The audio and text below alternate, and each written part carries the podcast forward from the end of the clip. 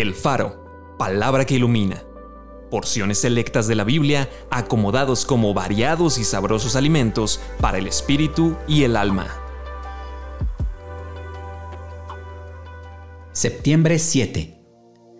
Gócense en la esperanza. La esperanza que les está guardada en los cielos. Si en esta vida solamente esperamos en Cristo, somos los más dignos de conmiseración de todos los hombres. Es necesario que a través de muchas tribulaciones entremos en el reino de Dios. El que no lleva su cruz y viene en pos de mí, no puede ser mi discípulo.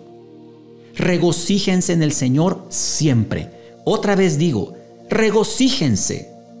El Dios de esperanza les llene de todo gozo y paz en el creer para que abunden en esperanza por el poder del Espíritu Santo. Bendito el Dios y Padre de nuestro Señor Jesucristo, que según su grande misericordia nos hizo renacer para una esperanza viva por la resurrección de Jesucristo de los muertos, a quien aman sin haberle visto, en quien creyendo, aunque ahora no lo vean, se alegran con gozo inefable y glorioso por quien también tenemos entrada por la fe a esta gracia en la cual estamos firmes y nos gloriamos en la esperanza de la gloria de Dios. Acompáñame a orar.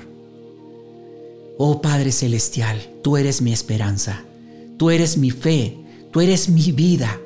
Yo creo que hay vida más allá de esta vida terrenal, que hay vida eterna en ti, Jesucristo.